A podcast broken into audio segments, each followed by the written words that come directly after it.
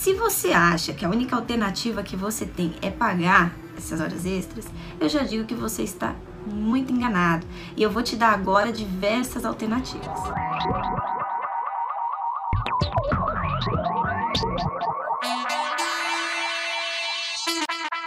Olá, eu sou Michele Coelho, criadora do Método da Contratação Trabalhista, e esse é o seu podcast do empregador.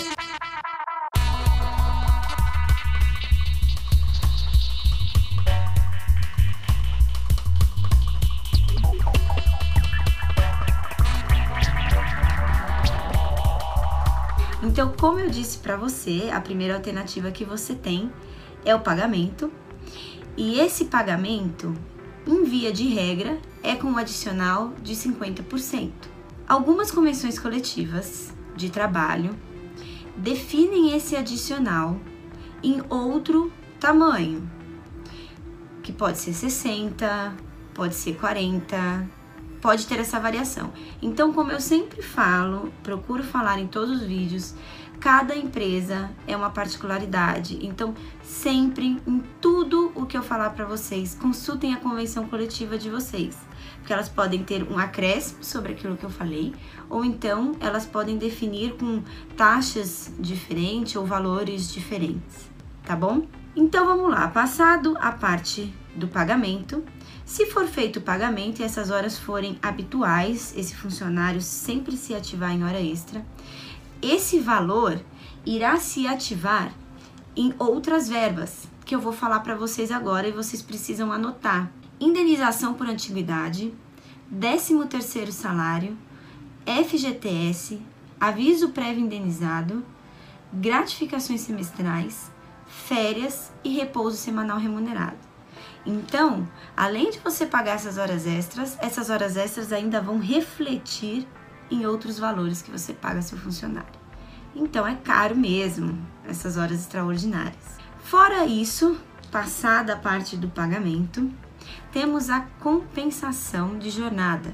A compensação de jornada nada mais é daquela que deve ser feita através de acordo individual, convenção coletiva ou acordo coletivo para ela existir, então ela tem que vir de um acordo ou de uma negociação com o funcionário ou com o sindicato.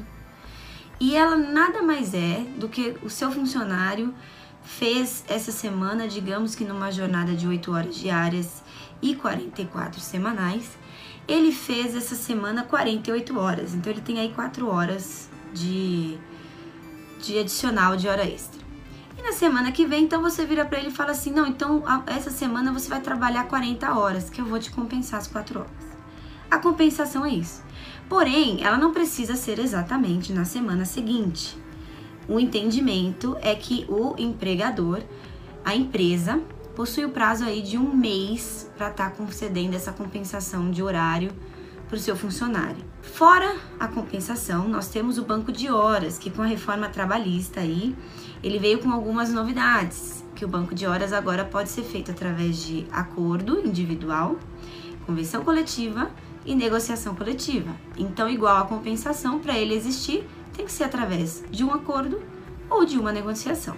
O banco de horas, se ele for através de acordo individual, a empresa tem que compensar o horário extraordinário que o empregado realizou em até seis meses então anotem aí, porque vocês têm seis meses para fazer esse pagamento.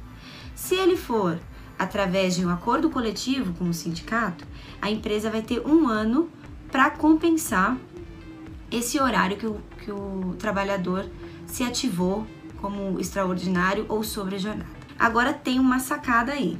Peguem essa dica. Se houver a rescisão do contrato de trabalho deste funcionário que possui horas para serem compensadas, ou como compensação de jornada, ou como banco de horas, tendo lá essas horas, essas horas serão pagas pela empresa com o adicional ou de 50% ou o definido em convenção coletiva de trabalho e digo mais, com o valor do salário que ele estava no dia da rescisão. Então fiquem antenados nisso é muito bom, talvez, não deixar acumular aí muito essas horas para conceder.